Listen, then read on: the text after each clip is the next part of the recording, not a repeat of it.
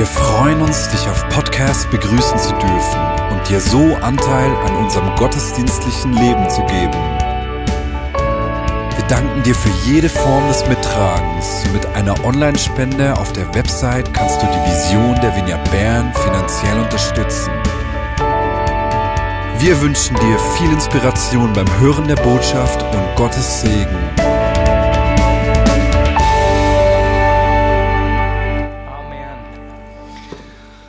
Marius Fühlmann, leite die Vineyard Bern und ich werde zusammen mit Tabea, die gerade die Anbetung geleitet hat, äh, diese Predigt halten.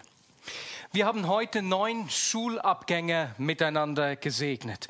Und wenn du einer dieser Schulabgänge bist, dann wartet ein wichtiger Schritt, ein neuer Lebensabschnitt auf dich. Vielleicht gehst du weiter in die Schule oder du beginnst deine Ausbildung. Eine Lehre als Chemielaborantin, als Elektriker beispielsweise und so weiter und so fort. Und weißt du, damit führst du uns heute richtig gut vor Augen, was es heißt, als Nachfolger von Jesus zu leben. Denn als Jesus zwölf Jünger um sich geschart hat, waren die in etwa gleich alt wie du. Im hebräischen Bildungssystem haben die Kinder zwischen sechs und zehn nämlich begonnen, äh, zuerst mal in der ersten Stufe die Tora, die fünf Bücher Mose auswendig zu lernen und danach von zehn bis vierzehn den Rest der Schriften. Und für die Besten der Besten gab es anschließend eine dritte Stufe des Bildungssystems, nämlich einem Rabbi nachfolgen zu dürfen. Ein Jünger war nichts anderes als ein Lehrling. Eben genau das, was du in nächster Zeit beginnen willst. Und er wollte in allem werden wie sein Lehrer. Er wollte denken wie sein Lehrer. Er wollte sprechen wie sein Lehrer und handeln wie sein Lehrer. Und der, der, der Rabbi, der hat sich die Besten der Besten ausgesucht, von denen er dachte, dass sie das Potenzial haben, das Gleiche zu tun wie er und sein Erbe weiterzutragen. Und so hat also Jesus zwölf Jungs um sich geschart, 15, 16-jährige junge Männer. Einer war ein bisschen älter, der Petrus, das sehen wir daran, dass Jesus ihn angehalten hat, später für ihn und für sich selbst die Tempelsteuer zu zahlen, was man erst ab 20 Jahren musste. Also einer war ein bisschen älter, aber die anderen elf waren um die 15, 16 Jahre alt. Sie sind sozusagen bei Jesus in die Lehre gegangen. Nun, was ist das Ziel einer Ausbildung? Das Ziel einer Lehre? Logisch, wenn du eine Lehre als Elektriker machst, willst du als Elektriker arbeiten. Du wirst alles von deinem Lehrmeister lernen, damit du es danach selbst tun kannst. Und weißt du, bei den Jüngern von Jesus war es genau das Gleiche.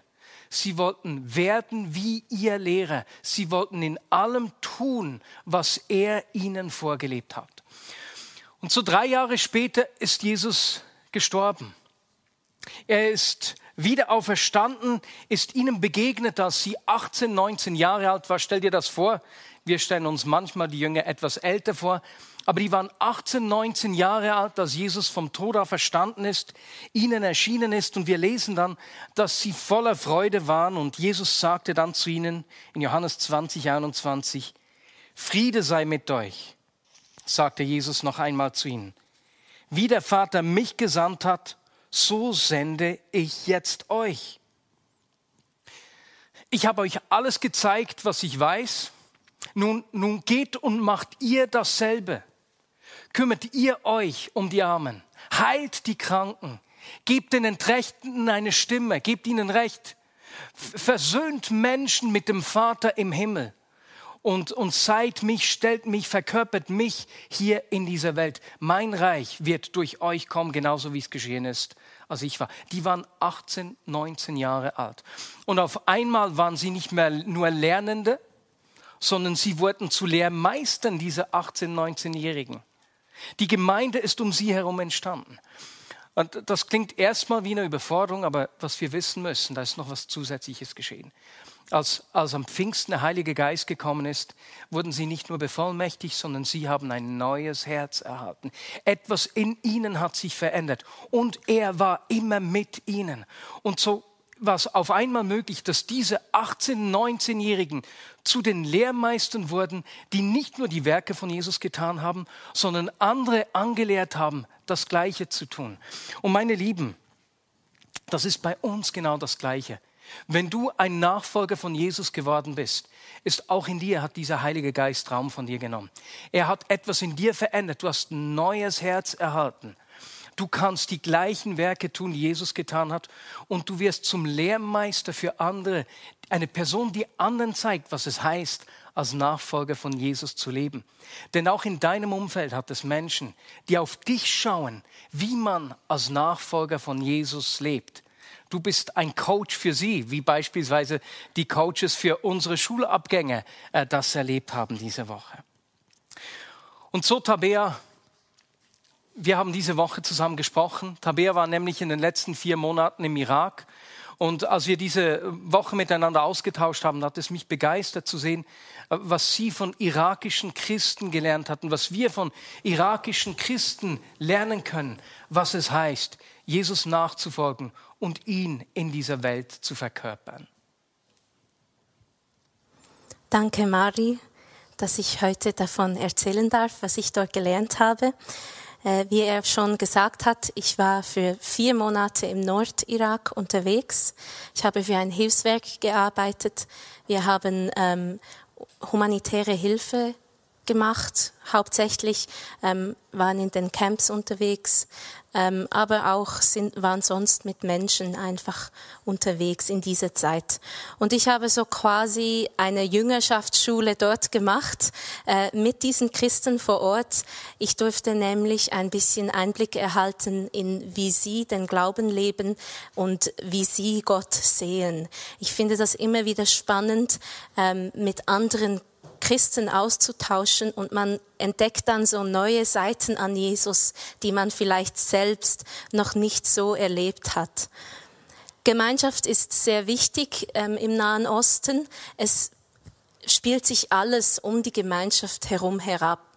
Es ist nicht so, dass das Individuum gleich viel gilt wie hier. Die Bedürfnisse als Individuum gelten nicht gleich viel. Die Gemeinschaft wird höher gewichtet.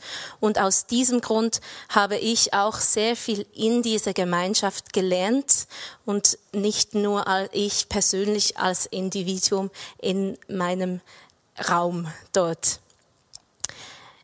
Ich möchte heute, natürlich könnte ich ganz viele Sachen erzählen, aber ich habe nur zehn Minuten und deshalb möchte ich drei Seiten an Jesus aufzeigen, ähm, die mir so neu wichtig geworden sind in dieser Gemeinschaft mit den Christen im Irak. Das erste, die erste Seite, die ich betonen möchte, ist Jesus der Allmächtige.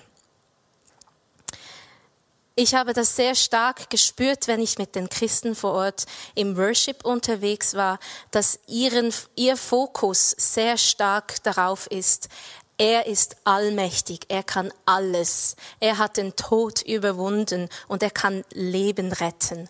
Und das wurde im Worship besonders gefeiert mit ähm, Tanz, mit Jubelrufen und einfach äh, er wurde gepriesen. Der Fokus war auf ihm und nicht auf uns und unseren Bedürfnissen.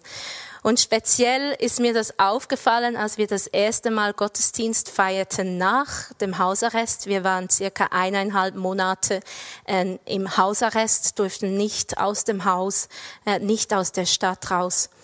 Und ähm, als wir das erste Mal wieder zusammenkamen, dann war es ein richtiger Lobpreis. Ähm, sie haben gesagt, Gott hat Corona besiegt. Er hat uns gerettet. Er hat uns beschützt, dass wir nicht krank wurden. Und sie haben sich wirklich auf diesen Gott fokussiert. Ähm, viele von diesen Christen haben das aber auch schon früher erlebt, indem, als sie fliehen mussten. Viele mussten ihre Häuser in Mosul verlassen oder sind schon früher, ähm, hatten sie das erlebt, dass Leute sie bedrängt haben, dass sie alles verloren haben. Und trotzdem haben sie immer wieder das betont, Gott rettet uns. Gott ist für uns. Gott beschützt uns. Und diesen Gott möchten wir preisen, weil er ist würdig. Die zweite Seite, die ich ähm, so noch nicht erlebt habe, ist Jesus der Leidende. Es ist ein Thema, was vielleicht bei uns weniger im Fokus ist, das Leid und dass Jesus auch gelitten hat. Aber für die Christen im Nordirak ist das leider ein Dauerthema.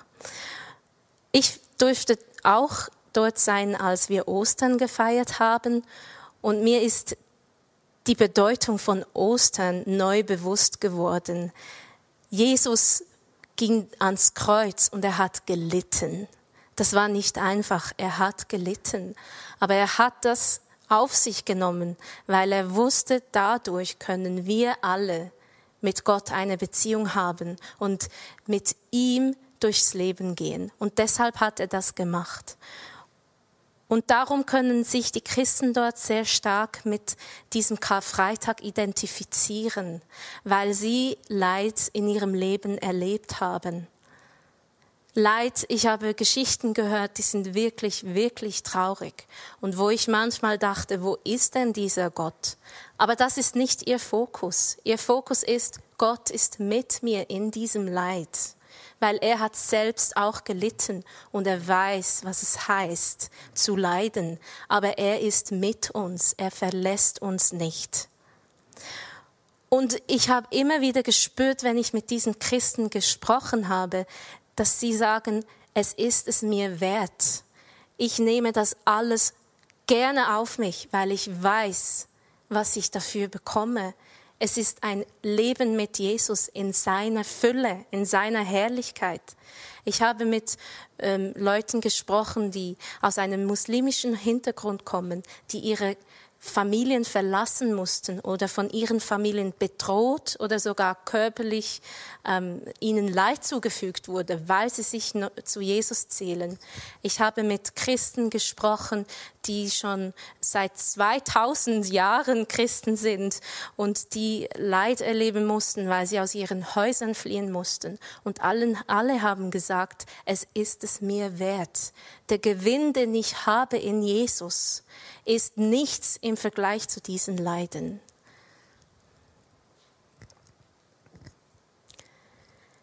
Der, die dritte Seite, die ich dort auch gesehen habe, ist Jesus der Friedefürst. Während ich mich dort aufhielt, äh, kam es immer wieder vor, dass ähm, Bomben aus dem Iran rübergeflogen kamen, nicht äh, auf Erbil, die Stadt, wo ich mich befand, sondern mehr im Süden. Aber es war eine Realität. Da ist dieser Nachbar und von dem profitieren wir einerseits, aber der ist auch gefährlich. Ähm, das Gleiche ist jetzt im Moment mit der Türkei, die oben einmarschiert. Der Feind ist real. Und je mehr ich mit Leuten gesprochen habe, desto mehr habe ich gemerkt, kann es wirklich, kann, ist es wirklich möglich, Frieden im Nahen Osten? Ich habe gehört von den Jesiden, dass sie ein eigenes Land möchten, von den Kurden, dass sie ein eigenes Land möchten, von den Arabern, die zurück möchten, die ihr auch äh, wohnen möchten, die Christen, die schon seit Tausenden von Jahren dort leben. Und es ist schwierig, einen gemeinsamen Konsens zu finden.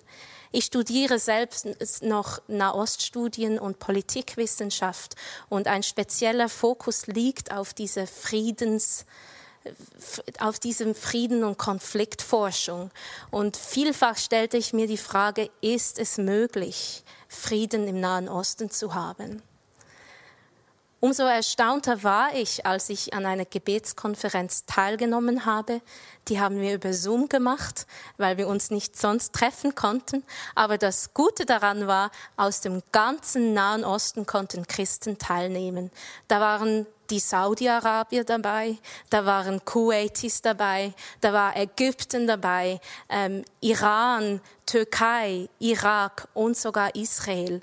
Und wir waren alle zusammen vereint im Gebet und haben diesen Gott gepriesen. Und was mir speziell nahegegangen ist, war, dass die einzelnen Länder für die anderen Länder gebetet haben und sie gesegnet haben. Da betete Iran plötzlich für den Irak und Ägypten für Israel und Saudi-Arabien für die Türkei. Und es war ein Miteinander. Und speziell habe ich auch noch, das war so ein Kristall für mich, als ich das erkennt habe, war eine Frau aus dem Iran, die erzählt hat, dass wie viel junge Leute im Moment diesen Jesus, diesem Jesus begegnen und ihn in ihr Leben aufnehmen.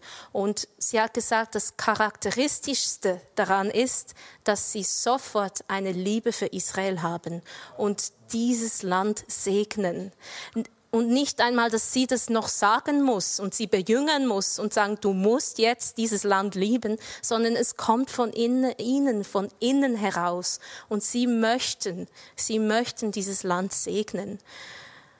Und das ist das, was mich so sehr berührt hat, dass dieser Jesus alles verändern kann. Er kann Neues schaffen. Er kann Frieden schaffen. Und in dem drin hat mich auch besonders berührt, wie die Christen für ihr Land beten und für ihre Leute. Inbrünstig sagt man manchmal, beteten sie für all diese Leute in ihrem Land, die Jesus noch nicht kennen. Und im Irak sind es wahrscheinlich so 80 Millionen, also viel. Und sie haben Tag und Nacht manchmal für die gebetet und gefastet. Meine Mitbewohnerin, manchmal, wenn ich so um 8 Uhr, 9 Uhr aus dem Bett gekrochen kam, weil ja Lockdown und man muss nicht so früh aufstehen, ähm, da hat sie mir manchmal erzählt, dass sie seit 5 Uhr morgens wach war und einfach für die Dörfer gebetet hat in Kurdistan. Und, und ich habe gespürt, dass es ihr so ein Brennen ist, dass die Jesus erkennen dürfen und dass die in diese neue Realität hereinkommen dürfen. Und es hat mich bewegt, selbst wieder mehr zu beten, für den Nahen Osten natürlich, aber auch für unser Land, für all diese Leute hier, die noch nicht erkennen, weil manchmal weiß man nicht so, was, das, was dieser Wert ist. Ich bin schon lange Christ, ich bin schon lange mit diesem Jesus unterwegs und manchmal vergesse ich, was das für ein Schatz ist, was es für ein Privileg ist. Und ich möchte einstehen neu für die Leute in meinem Umfeld, für die Leute in diesem Land, in Europa, weil Jesus, glaube ich, kann alles verändern. Und so lasst uns jetzt auch eine Gebetszeit machen, wo wir speziell für den Nahen Osten beten, für die Christen dort. Ähm, sie brauchen unsere Gebete. Ich denke aber auch an China. Es, die Situation dort ist nicht mehr einfach, aber auch für uns hier. Jemand hat mir gesagt, weißt du, bei uns ist es sehr schwarz-weiß. Du weißt, was gut ist und was schlecht ist. Du kennst das Licht und du siehst die Dunkelheit. Aber bei euch in Europa, da ist es nicht so klar. Und ich möchte einfach beten, dass wir in Europa dieses Licht auch wieder klar sehen dürfen und diesen Weg gemeinsam gehen können. Darum lasst uns jetzt kurz beten, das Land, was dir auf das Herz kommt, oder für deinen Nachbarn. Lasst uns gemeinsam beten.